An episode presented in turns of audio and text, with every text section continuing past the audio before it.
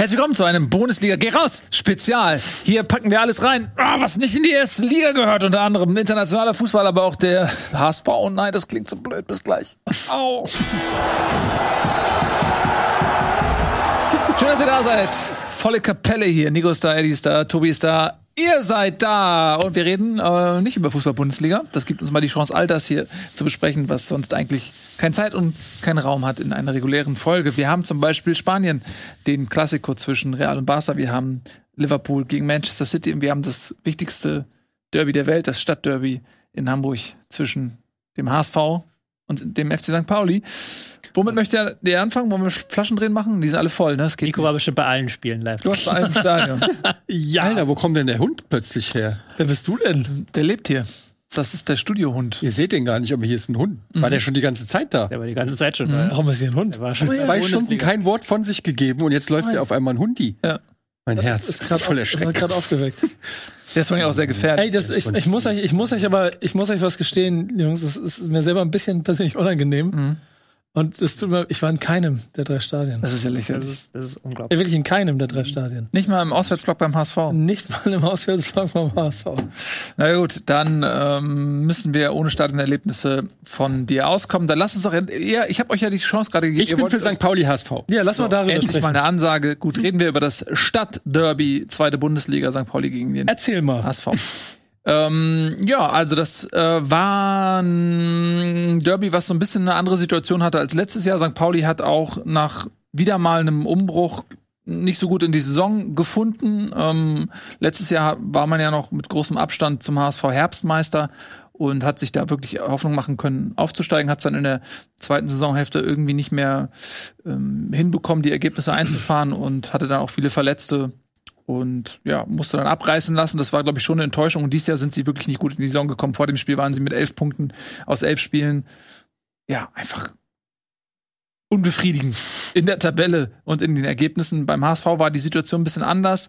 Man hatte fünf Spiele in Folge gewonnen, hätte dann gegen Kaiserslautern auch einen Rekord aufstellen können. Mit se sechs Siegen in Folge, vereinsintern natürlich, musste dann gegen Kaiserslautern am Ende da noch mit einem Unentschieden leben, was ärgerlich war, weil man dann beim Stand von 1 zu 0 noch einen Elfmeter verschießt und dann kurz darauf das 1-1 bekommt. Also das war schon ein Nackenschlag. Und dann gegen St. Pauli ähm, ist das Spiel im Prinzip entschieden worden durch eine rote Karte von Schonlau, der ja eine Notbremse gemacht hat. Das war ein bisschen ärgerlich. Er schubst so den St. Pauli-Angreifer so ein bisschen mit dem mit dem Unterarm in, im Rücken, bringt ihn zum Fallen und dann kannst du die rote Karte auch geben. Danach muss man sagen, hat der HSV sich, glaube ich, mit Bayern München oder so verwechselt, weil sie haben sich gesagt, so ja, wir sind zwar einer weniger, aber wir spielen trotzdem hier auf Ballbesitz und sind die dominante Mannschaft. Das hat natürlich nicht funktioniert. St. Pauli hat dann die Überzahl und die Räume auch ausgenutzt und hat dann drei Tore geschossen. Das war auch in Ordnung. Ich muss sagen, auch vor der roten Karte war es jetzt nicht so, dass der HSV für mich die bessere Mannschaft war. Auch da hat St. Pauli durchaus Chancen gehabt. Ähm, das äh, hätte vermutlich am Ende, also das Ergebnis wäre anders gewesen, wäre nicht 13-0 ausgegangen, weil es ist oft so, dass, dass der HSV auch Chancen anbietet. Es ist immer in der Saison schon so, dass ähm, sie dann vielleicht am Ende trotzdem das Spiel noch gewinnen, auch wenn man am Ende sagt, so, okay, wenn der Gegner die 1, 2, 3 Chancen macht, dann sieht's anders aus. Aber ich glaube schon dann mit ähm, längerer Spieldauer ist es oft so, dass der HSV besser ins Spiel kommt, den, der Gegner laufen lässt und der wird dann am Ende auch meistens ein bisschen müde und so weiter.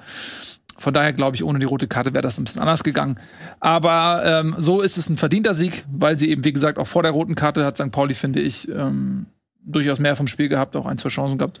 Und wenn du dann einfach sagst, okay, du hast schnelle Leute da drin, du hast einen Königsdörfer, du hast einen Jatta, du hast einen Dompe, das sind alles Spieler, mit denen du gut kontern kannst. Hättest auch sagen können, okay, pass auf, St. Pauli, hier ist der Ball, wir stellen uns mal ein bisschen defensiver auf und kontern euch aus. Das haben sie nicht gemacht, das war meiner Meinung nach ein Fehler. Klar, hinterher bist du, immer schlauer, wenn es am Ende aufgeht, sagst du brillant, sie sind zu den eigenen Stärken oder sind bei den eigenen Stärken geblieben, trotz der roten Karte. Okay, aber so ist es einfach nicht gekommen. Deswegen war das meiner Meinung nach ähm, ein taktischer Fehler, sich so ähm, äh, zu versuchen, irgendwie dominant zu bleiben, obwohl einer weniger bist. Da hätte man sich auf Konter stellen müssen mit den starken, schnellen Spielern, die du hast. Und so hat St. Pauli das Derby dann eben auch verdient gewonnen. So. Warum spielt der Kittel nicht von Anfang an? Das verstehe ich nicht. Weil ähm, der HSV in der Offensive wirklich sehr, sehr gut besetzt ist. Äh, das Problem ist, du hast im äh, Laszlo Benisch auf der Position. Kittel war ja eigentlich weg vor der Saison. Dementsprechend wurde auch geplant auf dem Transfermarkt. Du hast Laszlo Benisch aus Gladbach geholt. Der hat da auch äh, wirklich dann ein, zwei starke Spieler, äh, Spiele gemacht, hat sich dann äh, vor Kittel geschoben. Und dann hast du die Situation, dass du äh, Königsdörfer, Jatta und Dompe und Glatzel ist eh gesetzt, aber dann hast du halt diese äh, drei Jungs da vorne noch drin. Und äh, Jatta ist ähm, spielt rechts, Kittel ist eher, wenn auf dem linken Flügel und da hast du halt mit Dompe einen ganz anderen Spielertyp. Das ist eher so ein, Dompe ist eher wie Coman, der ähm, also mit unglaublichem Tempo dann auch ins Eins gegen Eins gehen kann und dann Schlanken pflegt auf, äh, schlägt auf Glatzel, was äh, auch gut geklappt hat. Dann hat er sich verletzt, dadurch ist Kittel in die Mannschaft gekommen. Jetzt ist Dompe wieder da. Königsdorf war teilweise stark gespielt. Also der hat einfach äh, starke Konkurrenz auch da vorne, muss man sagen, Kittel. Willst du jetzt sagen, das ist ein allgemeiner leichter Abwärtstrend beim HSV mit diesen zuletzt ähm, nicht mehr ganz so souveränen Spielen ähm, gegen Kaiserslautern, jetzt gegen St. Pauli? Oder eher so ein Ausreißer? Weil sie waren, waren ja vor allen Dingen defensiv enorm stark, also beziehungsweise mhm. mit ihrem Ballbesitzspiel haben es dann immer wieder geschafft, Gegner totzustellen, haben ja sehr wenig Gegentore kassiert und zuletzt ist es ja nicht mehr ganz so souverän gewesen wie noch an den Spielen davor. Das stimmt. Also gegen Kaiserslautern war er so ein so ein Rückfall. Also sie haben ja zu Beginn der Saison auch im DFB-Pokal dann gegen äh, ja, Braunschweig und Rostock und so weiter. Sie haben da immer sehr, sehr viel angeboten. Die Gegner hatten teilweise viele Chancen. Dann war es meistens Heuer Fernandes zu verdanken, dass die nicht immer in Tore umgemünzt worden sind. Und die wenigen Gegentore haben so ein bisschen darüber hinweggetäuscht, ne, dass sie da einen starken Torwart hatte, ähm, der vieles ausgebügelt hat. Dann haben sie sich ein bisschen gefangen und haben meiner Meinung nach auch die Spiele teilweise souverän und auch eigentlich meistens verdient gewonnen. Und ich fand es gegen Kaiserslautern Rückschritt, weil Lautern hatte viele Chancen, und ähm, haben die Tore nicht gemacht. Am Ende war das 1 zu 1 verdient, obwohl der HSV rein vom Spielfilm her am Ende natürlich mit dem Elfmeter das, das Spiel zumachen muss. Mhm. Ja, und wenn sie das dann 2-0 gewinnen, dann redet keiner von irgendeiner Krise. Aber jetzt ähm, in Kombination mit der Niederlage gegen St. Pauli musst du natürlich sagen, so, du musst ein bisschen aufpassen, weil äh, die waren auf Platz 1, da haben alle wieder schon gesagt, okay, ist ein Selbstläufer, diese Saison steigen sie auf jeden Fall auf. Und wenn du dann ähm, so ein bisschen nachlässt und diese Arroganz hast und sagst, okay, pass auf, ähm, wir sind hier das Bayern München der zweiten Liga, dann wirst du bestraft werden. Dafür sind die anderen Mannschaften dann auch zu gut. Ähm, und die müssen jetzt ganz schnell aus dieser Mini-Krise rausfinden. Jetzt spielen sie im DFB-Pokal am Dienstag, also heute, gegen Leipzig. Da sind sie natürlich erstmal nicht Favorit. Und ähm, dann musst du eben danach gegen Paderborn äh, im Spitzenspiel, da musst du liefern. So, da, also das solltest du wirklich nicht verlieren gegen den direkten Aufstiegskonkurrenten. Da müssen sie Ergebnisse einfahren. Wenn sie das schaffen, denke ich, sind sie wieder gut dabei. Aber sind sie doch sowieso. Also, ja, ich gehöre auch zu den Leuten, die frühzeitig gratulieren, weil ich das ja auch ziemlich beeindruckend fand, wie HSV gelaufen ist. Jetzt gibt es die kleine Krise und die kleine Krise bedeutet, dass man punktgleich mit dem zweiten ist. Ne? Also, wenn die Krise noch vier Wochen länger dauert, dann, dann hast du es auch nicht verdient. Aber ich finde, das Gesamtkonstrukt HSV im Moment wirkt eher danach, dass du das Sechs-Punkte-Spiel im positiven Sinne am Wochenende nutzen kannst und wirst, weil du qualitativ schon den stärkeren Kader hast. Die Mannschaft ist also tatsächlich, wenn sie gut drauf sind, äh, ist das wirklich ein brutal starker Kader. Ich habe es gerade schon auf Eddies Frage nach Kittels Einsätzen beantwortet, welche Qualität du auch in der Breite in der Offensive besitzt. Aber du hast in der Defensive natürlich auch einen Vuskovic, der, der brutal stark ist, einen Reist, äh, der nochmal einen Schritt nach vorne gemacht hat, der mir sehr, sehr gut gefällt ähm, auf der Achterposition wirklich. Äh, Meffert teilweise sehr, sehr souverän mit seinen äh, nahezu 100% Passquote. Ähm, lediglich die Außenverteidigerpositionen sind immer so ein bisschen mit ähm, Muheim und ähm, dann auch auf der rechten Seite. Ja, da sucht man äh, selbst in der Bundesliga Qualität, ne? Also ja, ich meine, also das ist dann eher so, wo man äh, vielleicht guckt, okay, ähm, da sind sie jetzt äh, vielleicht nicht äh, auf Platz eins der Qualitätstabelle der zweiten Liga anzusiedeln, aber selbst das ist okay. Also das, die Qualität ist ohne Frage da beim HSV. Du musst mit dieser Mannschaft aufsteigen, da gibt's keine Diskussion. Du musst mit dieser Mannschaft aufsteigen. Ähm, und sie haben es ja auch oft in der Saison jetzt auch oft gezeigt, dass sie, dass sie da äh, gut dabei sind. Nur nochmal, also du musst ein bisschen aufpassen, nur weil jetzt äh, keine namentliche Spitzenmannschaft in der zweiten Liga ist, heißt das nicht, dass da keine Qualität ist, sondern du musst in jedem Spiel alles abrufen. Der Gegner gibt immer alles gegen den HSV. Ähm, und wenn du da eben nicht an deine Leistungsgrenze gehst, dann wirst du auch dieses Jahr Probleme bekommen. Zugleich gibt es ja Konkurrenz halt wieder. Also nicht jetzt so das wie Werder Bremen und Schalke das sagt, die schmeißen durch, genau. sondern halt Darmstadt macht ja genau da weiter, wo sie vergangene Saison genau. aufgehört haben und richtig bissige, unangenehme Mannschaft, äh, unangenehm zu bespielen, haben sich wieder in so einen richtigen Rausch reingespielt, auch mit zuletzt. Mhm. Paderborn ist unfassbar offensiv stark. Die haben eine richtig hohe Durchschlagskraft aus, einem, aus einer guten Ordnung heraus. Das sind schon zwei Mannschaften, die sich anschicken, ähm, längerfristig oben dran zu bleiben. Und auch- Paderborn plus 20 in der, im Torverhältnis. Ja gut, aber da war ja auch diese eine 7 zu Ja. 0 oder 7 zu 1 gegen Aber Karlsruhe, wenn, aber wenn du das abziehst, schon, ja, ja. mit plus 13 trotzdem noch die beste Mannschaft. ja klar, 32 Tore, das ist schon beeindruckend, weil die eben, die spielen auch offensiv. Die haben einen Trainer, der offensiv denkt, der das auch sehen möchte und der das auch vorlebt. Also da mit den beiden da oben wird nicht einfach. Und dann hast du halt hinten noch Hannover, die diese Saison Ich habe den Anspruch an den. HSV, dass er aufsteigt. Ja, Punkt. ist ja logisch. Ja. Natürlich. Ja, aber es ist nicht einfach. Und deswegen, Nico Einfach, hat was ist schon ja, einfach. Wenn es einfach wäre, würde es jeder machen. er wird einfach, wer wird HSV machen. Der. HSV macht es diese Saison. Du, sag ich, sag sage seit überhaupt nichts mehr, dass der HSV in irgendeiner Form ab, aufsteigt. Ich habe das schon vor Jahren aufgegeben. Ich sage, bis zum bis es rechnerisch nicht mehr möglich ist, sage ich, sie steigen nicht auf, weil sie es halt die letzten Jahren immer so gewesen haben. Wie saßen wir denn hier schon in der Hinrunde unter Hacking oder unter Wolf, wie die in der Hinrunde dann, ja, das, das sind, die sind so gut und die sind so dominant, dann in der Rückrunde kamen. In Bäh. meiner Eintracht-Gruppe sagen die Leute, der HSV soll wieder in die Bundesliga kommen. Die haben, die haben genug Buße getan. Der HSV hat wirklich, ist wirklich so. Wir haben alle gelacht, wir haben die Scherze gemacht. Nee, nicht alle. Naja, aber fast alle. So, wir haben die Scherze gemacht und so weiter, aber jetzt auch mal gut. Die können jetzt, es ist ein bisschen so wie Louis C.K. oder wenn wieder Will Smith einen Kinofilm bringt, wo man sagt, so komm, jetzt hast Scheiße gebaut, jetzt kommen wir mal wieder dahin, wir gucken trotzdem gern deine Filme. So, der HSV gehört in die Bundesliga, mir reicht's jetzt auch langsam. Ich wohne hier in Hamburg und ich will, äh, ich kann mit St. Pauli, werde ich nicht so richtig warm. Es ist einfach mir zu schmutzig und zu versifft. Sag ich ganz ehrlich. Aus der, also, die, die, du haust hier raus innerhalb von fünf Minuten. Wie soll ich sagen? Da waren so ist- viele Sachen drin, von denen ich, also die, wenn die Kommentarspalte nicht dieses Mal explodiert, dann Ich, die, nee, das ist Ihr, mir alles. ihr macht da ja auch immer so ein schon, schon auch Kommentarmanagement, ne? Da wird mich mal, ein Feedback wird mich mal, also mich würde mal zur Zusammenfassung Ja. freuen, wenn jemand zusammen, was alles Eddie als Gegenwind kriegt für diese sechs Sätze. Also das ist doch schon alles. gesagt Ich habe schon alle Vereine äh, beleidigt, mir doch egal. Ich sag einfach ehrlich, wie es ist. Ich bin, ich bin hier in Hamburg, ich bin zugezogen. Ich habe hier keine Aktien in irgendeinem Verein, aber wenn ich fühle mich dem HSV, ich kann es nicht erklären, ich fühle mich dem HSV mehr zugezogen. Vielleicht weil Jeboa da mal gespielt hat. Ich weiß es nicht. Das ist schon früher. Uli Stein, Toni Jeboa. HSV hatte ein paar Ja. namhafte Aber Spiele. mal Hat in. St. Pauli Das ist raus. Ja, dann leg, dann Ja, leg ich das dir noch Max Kruse. Nee, ich leg noch, ein, ich leg noch einen oben drauf. Ich leg noch einen oben Leute, ich, leg, ich, noch einen oben Wen hat denn. St. Pauli rausgebracht? Ich leg noch einen oben drauf. Ich habe Aktien in dieser Sache, mein ganzes Leben lang auf den Oberkörper tätowiert und ich möchte, dass ihr endlich in die erste Liga aufsteigt. Kannst Ja, aber es ist ja hier kein Wunschkonzert. Die Bundesliga Doch das ist nein, ein mal auf sportlicher. Wettbewerb. Nein, Das ist ein sportlicher nein, Wettbewerb. Weißt du, nämlich, nein, weißt du, was das Problem ist? Genau das ist nämlich das Problem. Der HSV ist nicht Wettbewerb ist? aufgrund einem sportlichen Wettbewerb die letzten vier Jahre nicht aufgestiegen, Sondern? sondern im Kopf. Ja, aber das ist doch der sportliche Wettbewerb. Nein. Das ist doch Teil des sportlichen Nein, du Wettbewerbs. kannst doch nicht den Kopf, das ist doch kein sportliches, das ist mental. Und das Weißt ist du, die das, haben beim was- Schach das ist das, oder was den, das ist das, was den HSV die letzten vier Jahre in dieser zweiten Liga gehalten aber hat. mental ist doch Teil Und des das, jetzt ist gut, ihr könnt damit aufhören. Da bin ich voll bei dem, was Eddie gesagt hat. Ihr habt Ja, Buße getan. gut.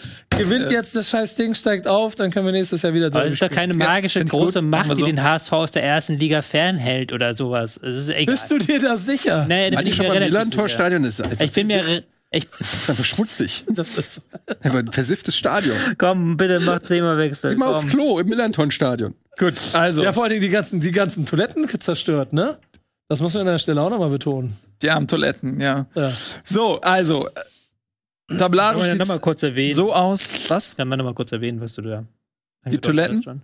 Ja, mit dem Polizeieinsatz auch. Also, also ehrlicherweise, das, das ist jetzt ein bisschen, also wenn wir das, also das war nicht, das war von allen Seiten nicht besonders, also waren, waren, waren schon Derby mit allem drum und dran, ne? Musst du jetzt auch dann erklären, wenn du tänzelst, Leuten war die Aussagen. eine Schlägerei oder was? Ich weiß es, Es nicht. gab, es gab Polizeieinsätze rund ums Stadion, die beim Trennen von Fangruppierungen zu einem laut äh, Beobachtern überverhältnismäßigen Einsatz von Polizeigewalt geführt haben, was wiederum die Polizei per se mh, erstmal bestritten hat, das einer weiteren Prüfung aber vorgelegt hat. Die Bilder sagen schon, dass das alles ganz schön heftig aussieht, dafür, dass da einfach nur zwei Fußballmannschaften gegeneinander spielen wollen. Ähm, und die HSV-Fans selber wohl über einen großen Zeitraum eingefärcht im Gästeblock. Und ich bin mir nicht ganz sicher, aber glaube ich, ne, die, die, die Keramik mitgenommen nach dem Spiel. Keramik? Ja, das ist ein bisschen an mir vorbeigegangen, weil ich war dann nach dem Ergebnis, bei mir ist es immer so, wenn es dann so eine Enttäuschung hagelt, dann mache ich auch direkt mit Schlusspfiff aus, höre mir auch keine Stimmen mehr an und bin beleidigt und habe dann auch nichts mehr dazu konsumiert. Deswegen weiß ich nicht, wie es den Toiletten geht. Ich hoffe, es geht ihnen gut. Ähm, es ist natürlich in der Geschichte häufig mal passiert, dass es dann da auch irgendwie sich entladen hat. Ähm, es gab aber auch Derbys, glaube ich, wo es auch sehr, sehr friedlich zuging. Und ähm, ja, ich hoffe mal, zumindest niemand verletzt worden, außer Keramik. hoffe ich. Und dann so. Da muss man sagen, da wird St. Pauli zum Glück gezwungen, dann müssen sie die Dinger mal austauschen jetzt. Diese versifften Eddie, hör Toiletten auf da. jetzt. Eddie, Das ist wirklich so. Ich war So. einmal auf, auf dem Klo, da hätte Eddie, hör auf jetzt. ich mich Also, vorher impfen lassen. Eddie, hör auf. Die Tabelle sieht eben so aus, wir haben es gerade gesagt, wir können ja mal dann durchaus auch, denke ich mal, über die zweite Liga noch abschließend ein, zwei Worte verlieren, wie es um die anderen Mannschaften so steht. Darmstadt haben wir schon erwähnt, machen da weiter, wo sie letzte Saison aufgehört haben. Die sind ja da in der, in der Superliga mit ähm, Schalke, Bremen und dem HSV immerhin Vierter geworden und haben da wirklich auch ein bisschen Pech gehabt, dass sie am Ende die Relegation nicht erreicht haben. Die hatten zu der Zeit Hm. sogar Chancen direkt aufzusteigen und haben dann am Ende so ein bisschen liegen lassen. Ähm, also das ist nicht überraschend, dass Darmstadt gut äh, dasteht, aber 27 Punkte aus, aus 12 Spielen ist tatsächlich sehr gut und Paderborn ähm, ebenso. Und dann hast du halt noch Heidenheim, Hannover, die Ambitionen haben, eine gute Saison spielen. Düsseldorf ist ein bisschen zu unkonstant auch, aber ähm, haben auch Ambitionen. Wer enttäuscht ist, dieses Jahr natürlich wieder Nürnberg. Die haben auch schon den Trainer gewechselt. Da hatte man sich das, glaube ich, ganz anders vorgestellt. Da wollte man eher angreifen dieses Jahr. St. Pauli, wie gesagt, musste viele Spieler auch ersetzen und äh, müssen sich die Saison erstmal finden. Die sind, glaube ich, im Aufstiegsrennen erstmal raus. Kaiserslautern überrascht als Aufsteiger ähm, mit 16 Punkten aus 12 Spielen durchaus. bezeichnet, dass beide Absteiger unten im Keller stehen ne? Ja. und richtig ums Überleben kämpfen. Zeigt ehrlicherweise auch, dass diese Liga halt keine ist, in der du aufgefangen wirst. Also mal, Ja. ich, ich, ich nicht zu hoch hängen, aber ich finde mal, das Bremen ist auch mal bis Platz 10 in der zweiten Liga durchgereicht worden, um sich dann wieder hochzukämpfen. Du siehst, dass du kommst nicht aus der ersten Liga raus und die fängt dich auf die zweite Liga und dann kannst du da erstmal ein bisschen dich rehabilitieren. Arminia Bielefeld und Kräuter Fürth werden richtig Probleme kriegen bis Saisonende. Absolut. Also die beiden Absteiger, du sagst es, äh, das ist wirklich erschreckend. Da unten ganz tief drin und dann hast du noch Magdeburg als Aufsteiger unter Christian Titz. Ich, ich bin ja irgendwie, ich gucke immer so, was Magdeburg so macht und ich gönne denen irgendwie immer Erfolge, weil ich finde die, die natürlich mit ihren Mitteln da trotzdem einen sehr attraktiven Spielstil unter Titz ähm, zeigen und teilweise auch spektakuläre Spiele schon gemacht haben. Äh, aber äh, ja, das ist sportlich schwierig für Magdeburg, aber ich würde ihnen gönnen, wenn sie da noch mal äh, den Klassenhalt auch schaffen. Jetzt gegen den HSV. Ähm, der Fürth in Bielefeld unterstreicht nochmal, dass die, klar, die haben Trainer verloren, beziehungsweise Spieler verloren, neu anfangen müssen, aber dass die so krass da durchgereicht werden, zeigt halt auch schon, das Niveau letztes Jahr in der Bundesliga war nicht so riesengroß. Also Mhm. da sind natürlich zwei Mannschaften abgestiegen, die auch relativ weit weg sind von dem, was Bundesliga bedeutet und auch was zweite Bundesliga aktuell bedeutet. Und spricht auch wiederum für das Niveau der zweiten Liga, habt ihr ja schon gesagt, weil da sind einige Mannschaften dabei, die wirklich guten Fußball zeigen. Auch Holstein Kiel hat, ist auch sehr unkonstant, aber die können auch an guten Tagen wirklich schön offensiven Fußball spielen. Mhm. Also die Liga ist wie jedes Jahr relativ ausgeglichen mit ein paar Mannschaften, die wirklich dieses Jahr herausragen und wirklich auch die Konstanz bringen, die du brauchst, um oben mitzuspielen. Das stimmt. Da ist übrigens, also letzten Jahr war es ja oft so, dass zwischen Platz 1 und Platz 12 irgendwie zwei Punkte waren oder so. Dieses Jahr hast du schon die ersten drei da vorne, äh, die eng beieinander sind und dann ähm, Platz 3 HSV und Platz 4 Heidenheim sind schon vier Punk äh, fünf Punkte. Ne, das ist schon ein kleiner, eine kleine äh, Lücke, die da klafft. Aber wie gesagt, die Saison ist jung und die zweite Bundesliga ist zu allem fähig. Wir wollen mal ein bisschen weiter gucken über den Tellerrand der zweiten Bundesliga hinaus nach England. Da gab es nämlich wieder Okay. ähm, das Spiel, was, glaube ich, fünf, sechs Mal diese Saison die Fans elektrisiert und auch nie langweilig wird. Und das ist Liverpool gegen Manchester City. Allerdings haben wir in diesem Jahr ganz unterschiedliche Ausgangssituationen. Jürgen Klopp in seinem siebten Jahr scheint sich die Geschichte ein bisschen zu wiederholen, auch wenn die Gründe vielleicht andere sind, aber zumindest äh, auf den ersten Blick hast du eben eine leichte sportliche Krise. Das hattest du damals in Mainz und das hast du in Dortmund gehabt. Das war ja diese letzte Saison, wo sie auch in der Hinrunde da einfach komplett abgestürzt sind. Und dieses Mal auch ähm, in Liverpool scheint es Jürgen Klopp dort äh, schwer zu ergehen in diesem siebten Jahr. Sie haben in der äh, Liga ja diverse Punkte liegen lassen, sind eigentlich momentan komplett raus aus dem Meisterschaftsrennen, ähm, haben jetzt 13 Punkte aus neun Spielen. Da ist jetzt aber der Sieg schon eingerechnet gegen Liverpool. Davor waren es eben 10 Punkte aus acht Spielen. Das ist natürlich überhaupt nicht äh, Liverpool-like. Vorne hast du Arsenal, 10 Spiele, 27 Punkte, also erst eine Niederlage. Und ansonsten alles gewonnen. Und du hast eben Manchester City, die ja auf Platz zwei sind jetzt mit 23 Punkten nach 10 Spielen, auch da das Liverpool-Spiel schon eingerechnet. Aber äh, man hat ein bisschen das Gefühl, dieses eine Duell war jetzt so ein bisschen ausgenommen aus dem Saisonverlauf. Da waren, war wieder so ein bisschen das alte Liverpool, was ja durchaus auch, glaube ich, gegen äh, Manchester City mit berechtigtem Selbstbewusstsein auftreten kann, weil man hat ja auch den Ligapokal gewonnen. Ansonsten auch hat Jürgen Klopp durchaus eine vorzeigbare Bilanz gegen Guardiola in diesem Duell Liverpool gegen City. Ja, es war wieder mal äh, Mo Salah, der dann am Ende mit seinem einzigen Tor das Spiel entschieden hat. Es hätte auch anders ausgehen können. Ähm, es gab ein Tor für Manchester City, welches zurückgenommen wurde, weil im Vorfeld Haaland einen Foul begangen hatte an Fabinho. So ein leichtes äh, Ziehen am Trikot. Also es war schon eng, ja. Um, am Ende aber denke ich trotzdem nicht unverdient. Liverpool hat auch äh, Chancen liegen Ja. lassen.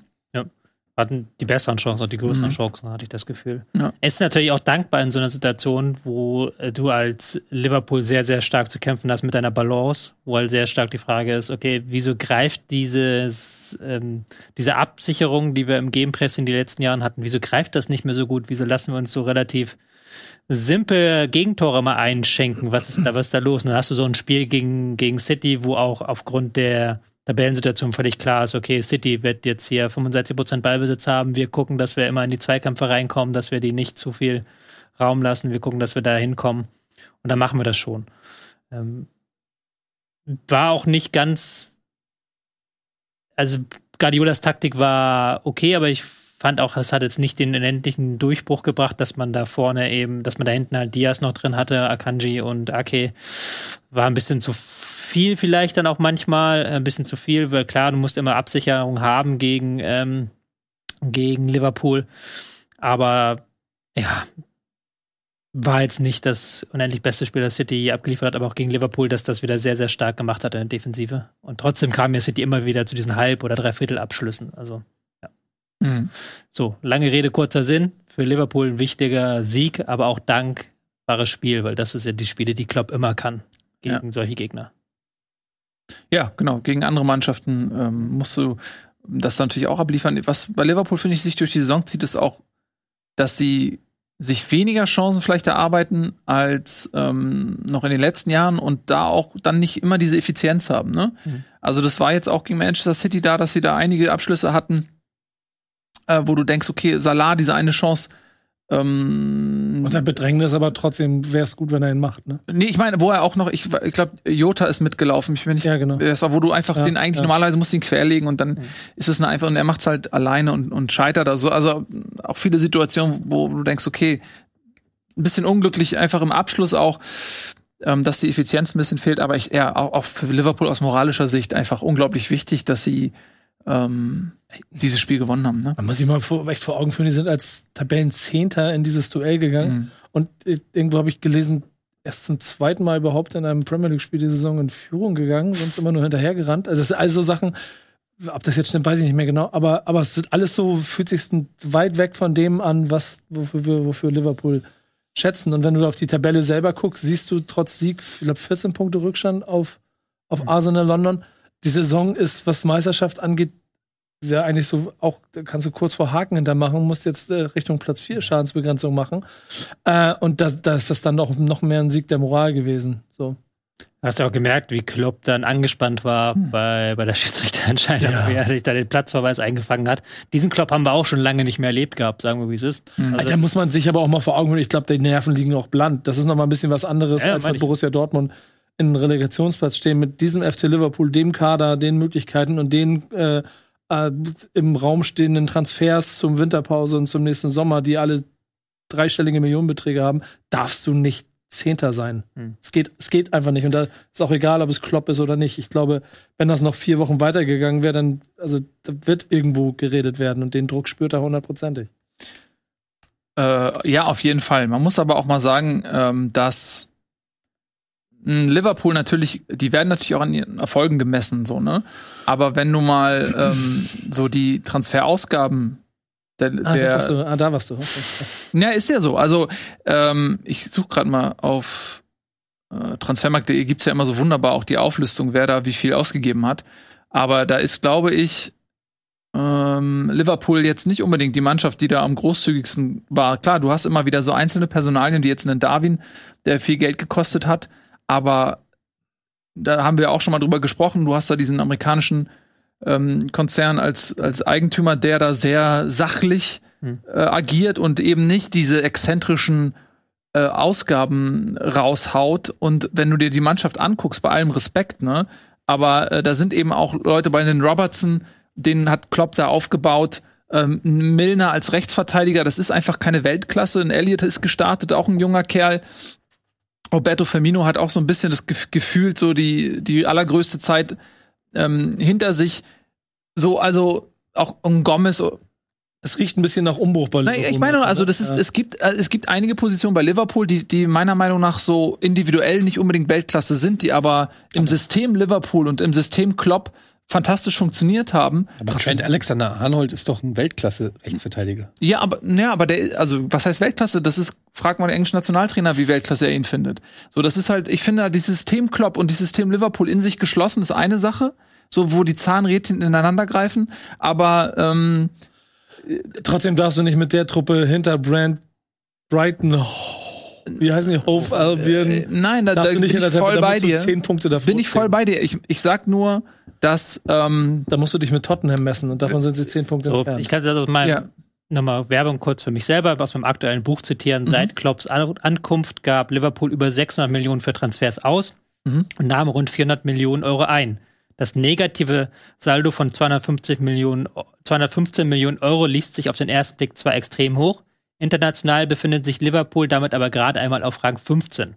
Die Premier League-Konkurrenten United minus 670 Millionen Euro, City minus 650 Millionen Euro und Arsenal minus 470 Millionen Euro gaben wesentlich mehr Geld aus. das ist das, was ich meinte. Das, Das, ist das, was du äh, meinst, immer ein Unterschied ne? mit Zahlen. genau, also das ist halt. Ähm, Die haben auch ich will nicht, mich die, jetzt nicht wiederholen, aber die haben auch nicht diese riesen. Einnahmen zum Beispiel. Wie, äh, einerseits durch, die Spon äh, durch Sponsorings und sowas wie Manchester United, aber auch Ja. nicht durch den Geldgeber wie City, der ja da relativ viel Geld reinbuttert und da dann halt Abu Dhabi, halb Abu Dhabi verpflichtet zu sponsoren. Klar. Ähm, ja. Wenn es erlaubt ist, würde ich dann einmal gerne noch kurz über Arsenal reden. Gerne, unbedingt. Das, haben sie sich verdient, ja. Weil das natürlich ein sehr, sehr spannender Fall ist, weil wie oft wurde gerade von Arsenal-Fans oder auch von Außenstehenden in den vergangenen Jahren Arteta angezählt, Mhm. der, der auch jetzt schon seit drei oder vier Jahren, der ist ja schon relativ lange da und ähm, hat nie die ganz großen Erfolge feiern können, auch kein Champions League, gar nichts. Aber jetzt kann man ja auch mal so sehen, wenn du einer Mannschaft Zeit gibst, sie nach und nach bewusst verstärkst und nach und nach guckst, wo sind die Schwachstellen und da an den richtigen Punkten die richtigen Leute reinholst, ähm, dass dann auch ein Trainer, der dann eine langfristige Idee verfolgt, der langfristig halt das Spiel umstellen möchte, dass es ähm, Ballbesitz, guten Ballbesitzspiel hat, aber auch eine, eine gewisse Geschwindigkeit hat, dass das dann funktionieren kann. Also dass ein Trainer manchmal auch Zeit braucht und die richtigen Leute so. Und das merkst du jetzt total, dass diese Mannschaft zusammengewachsen ist über eine längere Zeit und dass das ein längeres Projekt war als nur zwei Tage. Das ist, finde ich, das, das, das ist voll spannend, das jetzt nochmal so auf den Punkt zu bringen, weil, wenn man so ein bisschen drüber nachdenkt, hast du genau das. Arsenal die jetzt die letzten Jahre immer so ein bisschen belächelt für, spielen nicht mehr mit. Mhm. Keiner redet über sie, alle reden nur über äh, City, Liverpool, Chelsea und ein bisschen Tottenham. Über Manchester United kann man fast das andere Prinzip, habe ich das Gefühl, anwenden, als das, was Arsenal, sondern der verzweifelte Versuch mit aller Macht irgendwie hinterherzukommen. Da ist das schon spannend zu sehen. Und den Fußball, den sie spielen, wir haben nur gegen Manchester United dieses, dieses, dieses äh, Schlagabtauschspiel, glaube ich, haben sie verloren. Ansonsten gewinnen sie jede Runde. Mhm. Also, die, die, also da muss, also das war gar nicht unbedingt auch ein Sieg für Liverpool, das war auch einer für Arsenal, den Klopp da geholt hat. Ja klar, für die ist das extrem wichtig. Also auch wie du zum Beispiel der Gabriel Jesus-Transfer, wo ich super, super smart. Du Mhm. guckst halt, du siehst halt, okay, die ge- geben da, City gibt da Millionen für Haaland aus, da hast du eine Öffnung, dass du halt einen Spieler da loseisen kannst, der sowohl spielerisch was mitbringt, als auch der die Tore verspricht, der sich da sehr, sehr gut einfügt. Sowas haben sie halt auch. Oder Saka, der eine unfassbar gute Saison spielt da Mhm. auf Außen. Also die und Oedegaard ist ja sowieso seit Jahren schon einer meiner Lieblingsspieler. Ja. Die haben eine sehr, sehr gute Offensivreihe da zusammengebastelt. Aber halt, das geht halt nicht über Nacht manchmal. Das dauert halt manchmal. Und dann, wenn du dann dem Trainer da auch die Chance gibst, das zu basteln, ist das manchmal, kann das schon der richtige Weg sein. Es ist total spannend, auch Stichwort Oedegaard, der ja eigentlich schon zwischendurch aus dem mega Hype und alle und dann irgendwie abgetan, die ja verschwunden und jetzt auf einmal ist er bei Arsenal quasi das das das das also das Ja, aber der passt der auch Mitte. einfach, finde ich, äh, zu Arsenal. Diese, Ja. also diese, die äh, Arsenal traditionell ja auch einfach immer so eine schöne spielerische Mannschaft. Also jetzt, klar, das ist jetzt ein Umbruch und das ist ein ganz anderer, aber der Spirit auch damals mit Henri oder so und äh, oder Ashavi in die Zeiten noch so, was sie da teilweise für, für Zaubertore, was wieder, was sie für einen tollen Offensivfußball geboten haben.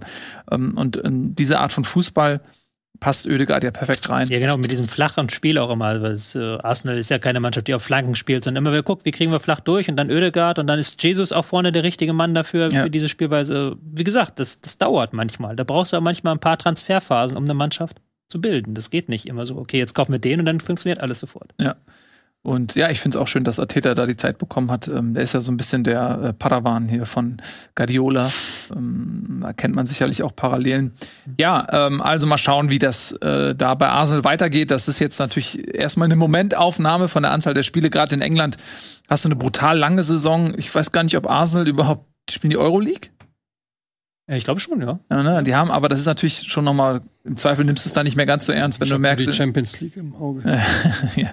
Aber wenn, Champions League, ja, stimmt, das war ja das mit PSW Eindhoven, das ausfallen musste wegen dem Tod der Queen. Gott hab sie selig. Genau. Äh, Ähm, auf Jahr. Aber ich meine nur, das ist, ich glaube, im Zweifel, wenn du merkst, oh, du hast in der Liga wirklich Chancen, Ja. dann wirst du äh, die Euroleague äh, abschenken, aus Arsenals Sicht, und wirst da nicht in die Doppelbelastung gehen, wenn du merkst, okay, fuck, wir haben ja wirklich eine Chance, dieses Jahr äh, was zu erreichen. Ich meine, selbst die Qualifikation für die Champions League wäre ja schon mal ein Schritt nach vorne und bei der hochqualitativen Liga da vorne, wo du wirklich einfach ja, äh, Mannschaften hast, die alle da dreistellige Millionenbeträge ausgeben können. Das ist auch kein Selbstläufer, da sich für die Champions League zu qualifizieren.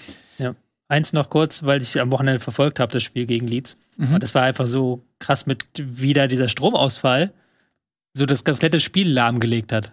Nur weil halt irgendwie dann die Funkverbindung, glaube ich, nicht ging zwischen den Schiedsrichtern und dann konntest du das Spiel nicht anpfeifen. Aber hatte auch, glaube ich, Gründe mit TV und sowas. Aber es war schon, war schon hochinteressant zu sehen, wie leicht störungsanfällig natürlich auch der Fußball da ist. So, wenn so eine Kleinigkeit ausfällt, dass dann so ein ganzes Spiel einfach brach liegt. Newcastle übrigens vielleicht noch mal so, weil äh, wenn man sich die Tabelle anschaut, klar, da hast du die üblichen Verdächtigen. Jetzt ist Arsenal mal vorne, Manchester ähm, Zweiter, dann hast du Tottenham, die auch gut in die Saison gekommen sind als Dritter, dann kommt Chelsea und dann kommt Manchester United und dann auf Platz 8 jetzt Liverpool. Die werden sich, denke ich mal, wieder weiter nach oben schieben dann im Laufe der Zeit. Aber du hast halt auf Platz 6 Newcastle. Und wenn du so guckst, okay, Platz 7 Bright, äh, Brighton und Hove Albion, so, das sind so Brentford kommt auf Platz 9, das ist, okay, das wird sich noch alles sortieren. Nee, Leute, gewöhnt euch dran. Newcastle United ist nämlich ähm, der neue Geldscheißverein. Es, äh, die sind ja übernommen worden von Saudi-Arabien. Hat aber bei Nottingham Forest auch nicht geklappt. ja, pass auf, das, das Ja, aber Ja, Newcastle das- United ist, ist was anderes, ne? Also das, da, die haben richtig, richtig Geld. Und äh, letzte Saison, ähm, da haben sie in der Winterpause schon nachgelegt, da waren sie ja noch richtig vom Abstieg äh, bedroht und ähm, jetzt auf Platz 6 so, dass, ähm, weiß nicht, wie es diese Saison aussieht, aber die nächsten Jahre wird es für Newcastle na, bergauf gehen. So, also die kannst du damit reinrechnen direkt. Das heißt, du hast aus diesen Supervereinen, die ich gerade aufgezählt habe, hast du, du hast nur vier Champions League Plätze. Ich finde ich find bei Nottingham Forest, um das kurz aufzunehmen, finde ich das traurige Bild für die Bundesliga, dass die ganz viel Bundesliga kaufen, so wie Norwich City letztes Jahr auch viel Bundesliga gekauft hat und die gesang- und klanglos abgestiegen sind. Aber wen haben sie? Also, ja, das ist ja scheißegal. Hat auch Bundesliga eingekauft und Nottingham Forest dieses Jahr 100 Millionen in die Bundesliga schmeißt und auch äh, damit eventuell zusammen mit Leicester City absteigt. Ja, fünf Punkte auf Platz äh, 20. Muss man mal sagen. mit Rashica? Der sitzt immer noch bei Norwich auf der Bank. wollte gerade sagen, ist der nicht auch gewechselt? Zusammen mit Sargent. Ja, die kam im Doppelpack, ne? Ja, mal drüber. Vielen Dank nochmal an jeden, falls hier Verantwortliche von Norwich City gucken. Ich wollte mich nochmal für diese Transfers bedanken. Äh, das ist ein Baustein von dem, wo wir jetzt stehen. Ja, wobei Nottingham hat noch mehr Baustellen als nur Ja. Bundesliga-Transfers. Ja. Aber ich finde, das Bild ist so schön von kaufen Bundesliga und sind Ja. letzter mit fünf Punkten. Ja. Ich wollte es einfach mal ein bisschen platt hier machen am Das, Ende. das ist wahr. Andererseits, Haaland ist ja auch, spricht so ein bisschen dagegen mit seinen neuen Torrekorden, zu denen er aufbricht. 15 Tore in Ja. 10 Spielen. Aber auch, ne? Also sagen wir so, in einem anderen Spiel hat er davon zwei gemacht, von denen, die er nicht gemacht hat. Das stimmt. Ja. Er ist auch ein Mensch, ne? Ja. So, lass uns noch mal zu einem von Haaland zu einem anderen äh, Topstürmer ähm, aus der Bundesliga kommen, nämlich Lewandowski. Der durfte seinen ersten Klassiko spielen jetzt gegen Real Madrid, anders als Rüdiger, der auf der Bank saß. Da wurde er aber auch 28 Mal genäht im Gesicht. Ähm, vom äh, Champions League Spiel war das, meine ich, ne? Und ja, das, äh, dieser Klassiko ging an Real Madrid, die mit 3 zu 1 gewonnen haben. Hat das Spiel jemand gesehen? Weil ich habe es nämlich nicht gesehen. Ich habe es mir tatsächlich angeschaut, äh, zumindest die ersten 60 Minuten und dann war es eigentlich auch größtenteils durch und das Tor habe ich später auch noch gesehen. Galatasaray. Nee, Real Madrid. Real Madrid gegen Rashica Barcelona spielt nicht. bei Galatasaray mittlerweile. Ja, herzlichen Glückwunsch. Sorry. Ähm, ja, das war komplett abgewichst, also um das Wort zu benutzen von Real Madrid, wie Real Madrid da ähm, Barcelona hat abkochen lassen. Barcelona mit Ballbesitz, ähm, aber in den entscheidenden Momenten war dann Real auch immer dran, haben immer schön darauf geachtet, dass sie Busquets stören, haben immer schön darauf geachtet, De Jong so möglichst weit in, des, in die Barca-Hälfte zu schieben. Und dann in den Umschaltsituationen war Real eiskalt und hat da wirklich ein paar richtig, richtig gute Dinger gespielt.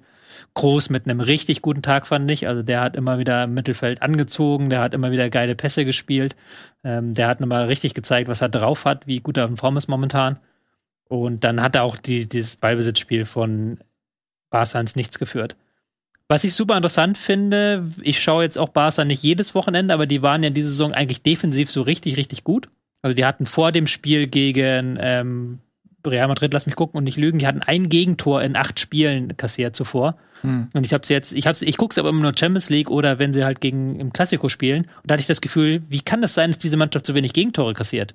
Die sind doch hinten so offen und die sind so schlecht im Konter abgesichert. Das hat Real auch gnadenlos ausgedeckt, aufgedeckt mit den paar Kontern.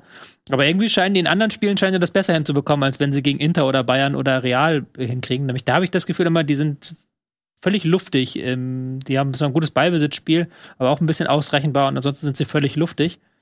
Und dann hast du halt so ein Spiel, wo dann Lewandowski eben gar kein Faktor ist, weil der da vorne im Nichts hängt. Und ja, Hm. es ist schwierig für Barcelona. Aber ich fand Real, fand ich sehr erwachsen und sehr abgezockt. Und dann hast du auch gemerkt, okay, die Mannschaft, die hat schon so viel Wie erlebt. Ja. Die haben so viel erlebt, die, die machen das locker. Denen ist das egal, ob sie da 30 oder 50 Prozent Ballbesitz haben. Die, wenn die den Ball bekommen, wissen sie, dass sie ihre Chancen bekommen. Super. Ja, das ist eine wirklich eine, eine äh, Veteranenmannschaft. Ne, auf jeden Fall. Das ist äh, unheimlich teilweise, ne? Also das Real immer wieder aufsteht und die, die Dinger gewinnt. Das ist einfach unglaublich. Ja, ähm, sehr abgeklärt, sehr erwachsen. Ja, dann gucken wir noch einmal ganz kurz auf die Tabelle, finde ich, in Spanien. Denn ähm, das ist dieses Jahr Es wird wieder Zweikampf, es wird- aber ja. äh, diesen ersten Punch konnte Real äh, setzen und hat sich mit drei Punkten abgesetzt von Barcelona. Ähm, Im erweiterten Kreis kann man vielleicht noch Atleti und äh, Betis Sevilla noch erwähnen, die äh, mit 19 Punkten auch ganz gut dastehen und äh, Real Sociedad auch 19 Punkte tatsächlich auf Platz 5. Also ist schon auch ein bisschen eng da vorne, aber es sieht schon auch danach aus, ähm, als wenn Madrid und Barcelona dieses Jahr Hm. Das unter sich vielleicht wieder ausmachen könnten. Ja. Was für Barcelona ja auch okay ist. Ich meine, die haben auch einen massiven Umbruch. Mm, Ja. Da gab es ja diese ganzen Diskussionen mit Spielermelden und Geld und wo kriegen sie die Kohle her? Können sie überhaupt die Neuzugänge überhaupt anmelden? Das ist ja auch in Spanien in der Liga ähm, relativ streng gehandhabt. Wenn du da das Geld nicht hast, kannst du die Spieler nicht melden. Also, die wenn spielen. du über einen bestimmten Wert bist und die haben Mhm. da auch getrickst und geschummelt, aber ja, Ja. der Kader ist auch nicht schlecht. Aber ich habe jetzt am Wochenende auch Grafiken gesehen, irgendwie Xavi und dann ist da aufgeschlüsselt, wie, was für einen Punkteschnitt haben die letzten zehn Trainer von Barcelona Mhm. und Xavi ist dann der mit dem Abstand schlechtesten. Naja, Xavi ist auch der einzige Trainer, der nie mit Messi zusammenarbeiten durfte, sondern der jetzt quasi Ja. als Post-Messi äh, Barca betreuen muss, beziehungsweise betreuen darf, wie du es sehen willst und der da halt was basteln muss und dann guckst du dir auch die Viererkette an und dann siehst du auch wieder, was für eine Leistung die da gebracht haben. Ähm, Garcia mit einem braven schwarzen Tag zum Beispiel fand ich. Mhm. Das ist schon ein Qualitätsunterschied zu ähm, Cavaral, Militao, Alaba, Mendy. Natürlich. Das ist schon ein Qualitätsunterschied und dann merkst du schon, dass das ein bisschen Zeit wahrscheinlich braucht und dass Xavi da auch, hatten wir gerade beim Thema Arsenal, dass Xavi da irgendwie seine Mannschaft erstmal zusammenbauen muss. Mhm. Weil du auch, da hast du Lewandowski drin und Dembele auf Außen. Das ist auch nicht, ist eine sehr, sind sehr, sehr starke Spiele, aber auch nicht das, wo du jetzt sagen würdest, die schreien nach so diesem klassischen Ballbesitzfußball, so, sondern eher dann eine andere Idee, wenn du dann Dembele auf links frei spielst. Also da dann noch, da muss noch ein bisschen was zusammenwachsen, so. Und das hast du jetzt in diesem Klassiko sehr, sehr stark gemerkt, welche Mannschaft eben diese gestandene ist, die seit zehn Jahren so zusammenspielen, wo du, die genau wissen, was sie tun und wann sie es zu tun haben. Welche Mannschaft die ist, die eben noch Zeit benötigt. Ja. Aber wo Zeit? Dieses ist nämlich jetzt abgelaufen. Das war mal ein Bundesliga-Spezial wie gesagt, da packen wir einfach alles rein, was so im Fußball passiert, was uns interessiert. Da haben wir gar nicht diese klare Agenda. Also ihr könnt auch gerne mal in die Comments schreiben, was euch so interessiert. Würdet ihr gerne mal einen Ausflug machen nach Frankreich? Dann können wir mal gucken, ob sie jemand findet, der sich vielleicht auch häufiger mal in Frankreich in Stadien rumtreibt oder unterm Eiffelturm irgendwelche Selfies posten kann, ob da vielleicht ein bisschen Wissen noch mit abfällt oder so. Droit au but, sage ich dann. Ja, absolut. Non, non, je ne äh, repelle ne rien. Was? Jedenfalls, äh, vielen Dank fürs Zusehen. Wir freuen uns dann auf euer Feedback und ihr seht uns das nächste Mal am Montag wieder, wenn es zu einer regulären Ausgabe Bundesliga kommt. Hoffentlich dann wieder mit euch, Kapaiken hier zu meiner Rechten. Und du bist ja eh verlässlich ohne Ende. Macht's gut. Tschüss. Und auf Wiedersehen.